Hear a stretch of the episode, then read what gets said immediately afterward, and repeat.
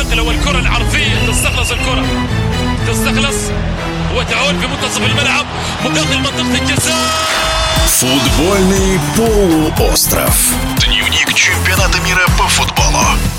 Опытный Луи Ван Гал вновь привез сборную Нидерландов на чемпионат мира. На последнем для голландцев Мундиале в 2014 году они в матче за третье место выиграли 3-0 в Бразилии и взяли бронзу. Нынешняя сборная вполне может повторить тот успех, а возможно и превзойти его. Сколько было примеров тренерских команд в стартовой игре против Сенегала, где Нидерланды взяли вверх 2-0, Ван Гал всех перехитрил. Мнение в прошлом игрока «Торпеда», бронзового призера чемпионата Советского Союза Олега Шеренбекова мое мнение, Голландия выиграла за счет того, что играла очень дисциплинированно в обороне, практически без ошибок.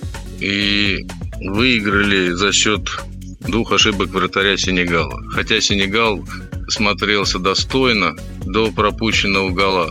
Но я думаю, стратегически голландцы правильно сыграли в пять защитников, обезопасив свои ворота. А дождались ошибок соперника и их использовали. Я думаю, что Голландия должна выйти из группы.